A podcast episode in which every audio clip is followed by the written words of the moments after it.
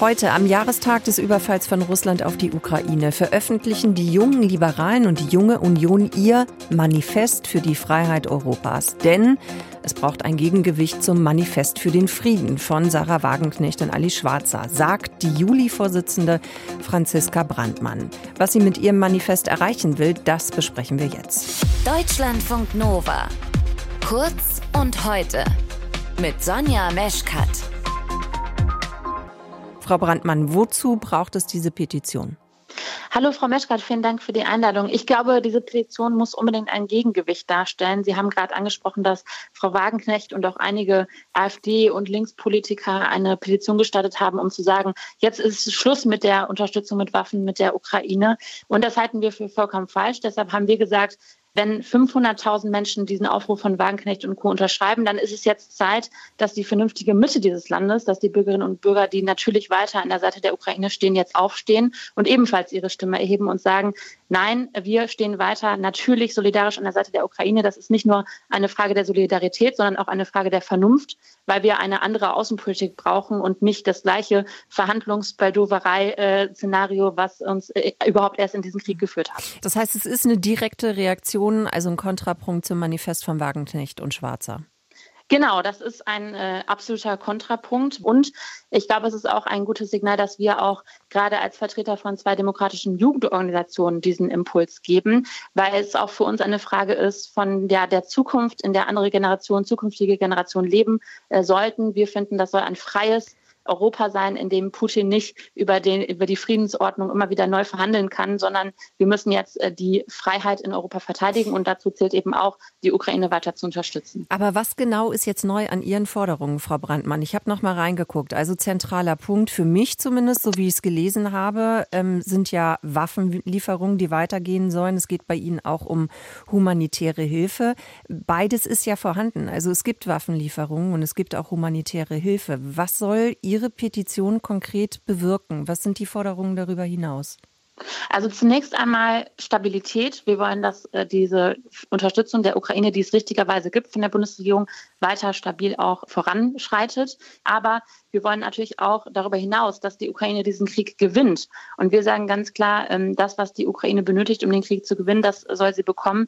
Da ist Deutschland in der Verantwortung, da steht ganz Europa in der Verantwortung und da müssen wir unseren Anteil leisten.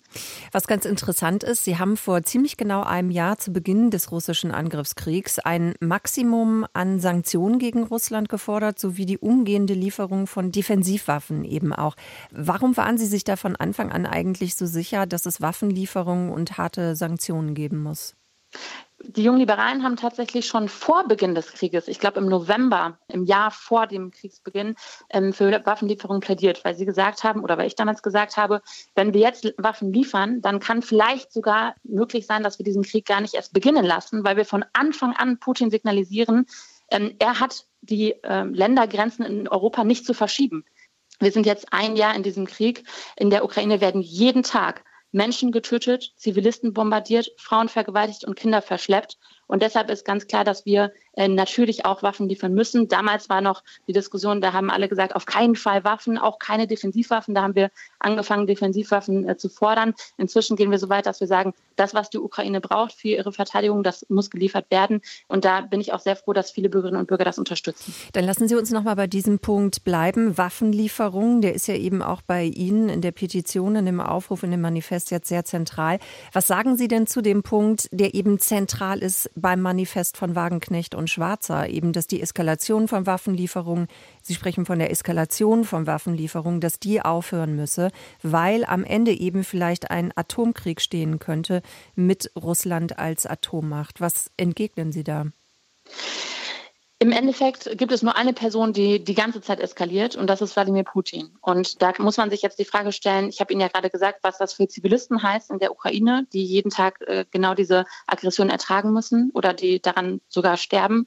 Ähm, müssen wir uns die Frage stellen, ob wir uns ja, mobben lassen quasi von einem äh, Despoten, ob wir äh, seine Eskalation einfach hinnehmen ähm, oder ob wir sagen, es gibt einfach einen Punkt und da sagen wir, ähm, wir stehen an der Seite der Ukraine und wir liefern natürlich auch Waffen, damit sie sich verteidigen kann.